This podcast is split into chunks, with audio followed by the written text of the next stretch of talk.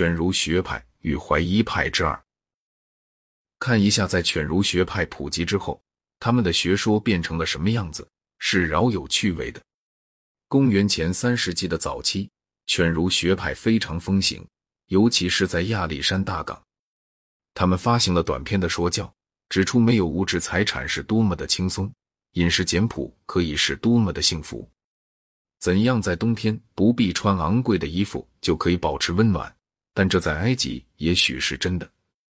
对自己的家乡依依不舍，或者悲悼自己的孩子或朋友的死亡，又是何等之愚蠢！这些通俗化的犬儒学者之中，有一个叫做德勒斯的说：“我的儿子或妻子死了，那难道就有理由应该不顾仍然还在活着的我自己，并且不再照顾我的财产了吗？”在这一点上，我们很难对于这种单纯生活感到任何的同情，他已经变得太单纯了。我们怀疑是谁高兴这种说教，是希望把穷人的苦难想象成仅仅是幻想的那些富人呢，还是力图鄙视获得了成功的事业家们的那些新的穷人呢？还是想使自己相信自己所接受的恩赐是无关重要的那些阿谀献媚者呢？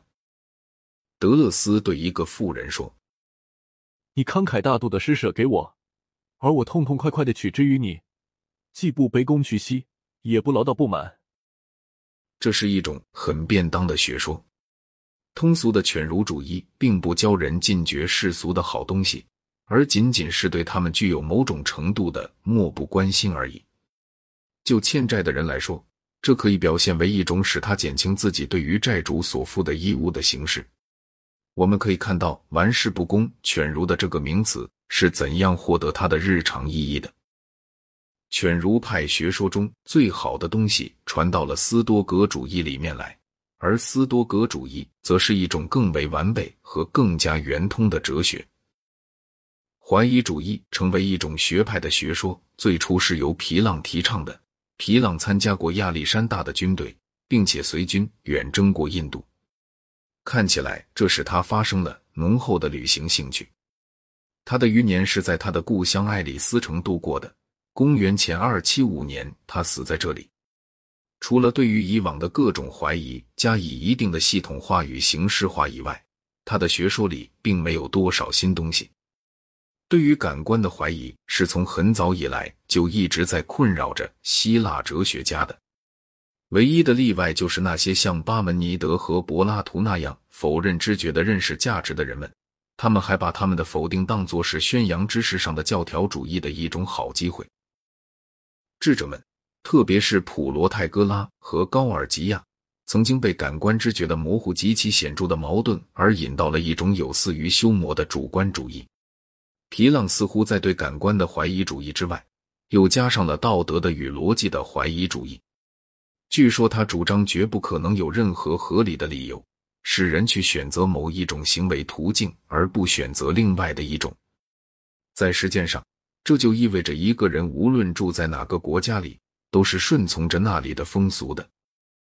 一个近代的信徒会在礼拜日到教堂去，并且奉行正确的跪拜仪式，而不必具有任何被人认为是足以激发这些行动的宗教信仰。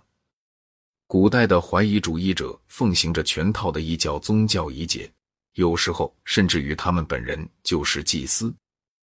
他们的怀疑主义向他们保证了这种行为不可能被证明是错误的，而他们的常识感又向他们保证了这样做是便当的。怀疑主义自然的会打动许多不很哲学的头脑。人们看到了各派之间的分歧以及他们之间的争论的尖锐，于是便断定大家全都一样的自命为具有实际上是并不可能获得的知识。怀疑主义是懒人的一种安慰。因为他证明了愚昧无知的人和有名的学者是一样的有智慧。对于那些品质上要求着一种福音的人来说，他可能似乎是不能令人满意的。但是，正像希腊化时期的每一种学说一样，它本身就成为了一副解忧剂而受人欢迎。为什么要忧虑未来呢？未来完全是无从捉摸的。你不妨享受目前。未来的一切都还无从把握，因为这些原因，怀疑主义在一般人中就享有了相当的成功。应该指出，怀疑主义作为一种哲学来说，并不仅仅是怀疑而已，并且还可以称之为是武断的怀疑。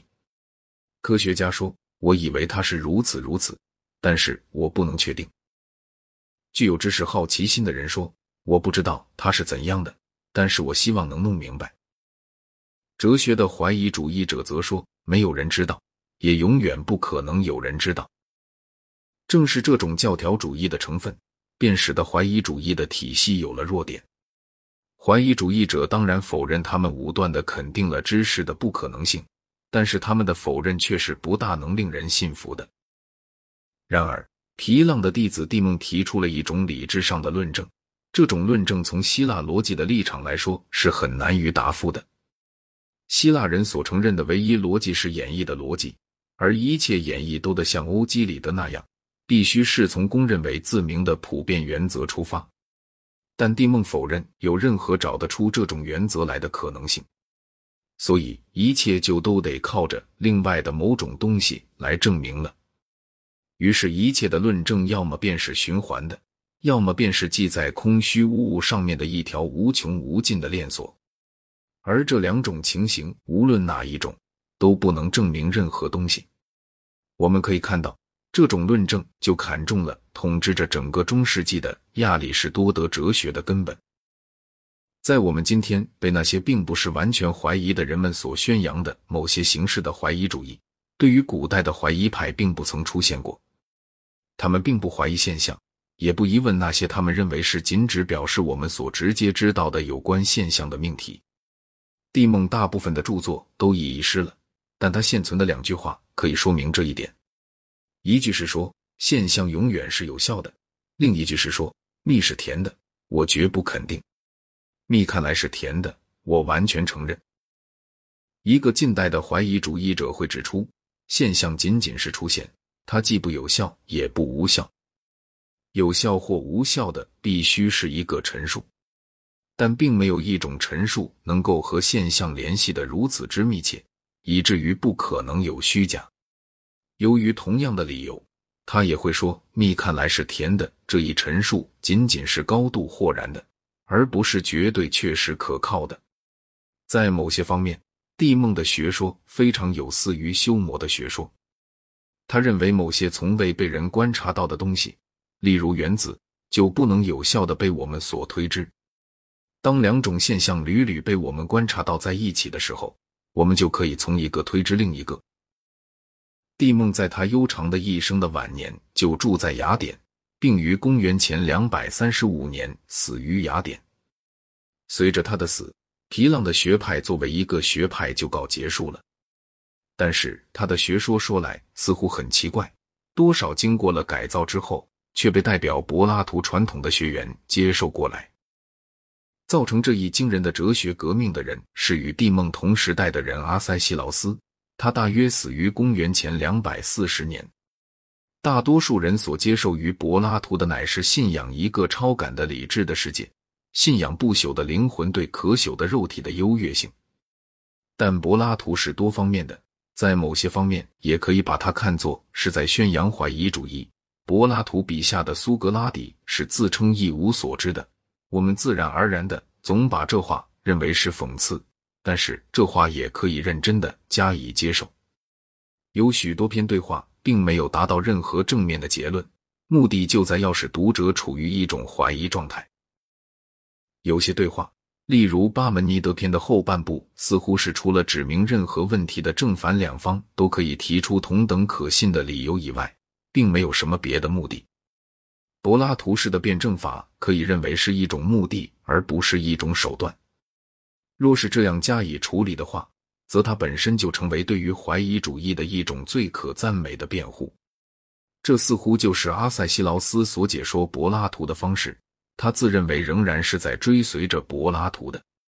他砍掉了柏拉图的头，但是保留下来的躯干却无论如何仍然是真的。阿塞西劳斯的教学方式会有许多地方是值得表扬的。